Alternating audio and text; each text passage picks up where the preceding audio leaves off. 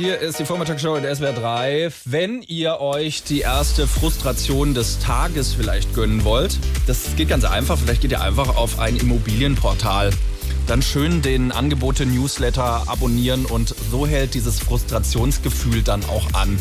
Gefühlt war es früher ja irgendwie einfacher, eine Immobilie zu kaufen, oder? Wir haben das mal verglichen. Immobilienkauf früher? Kommen Sie rein.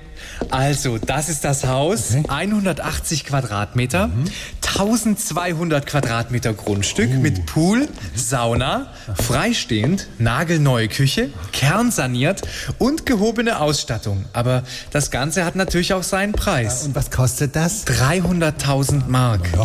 Und Immobilienkauf heute. Kommen Sie rein.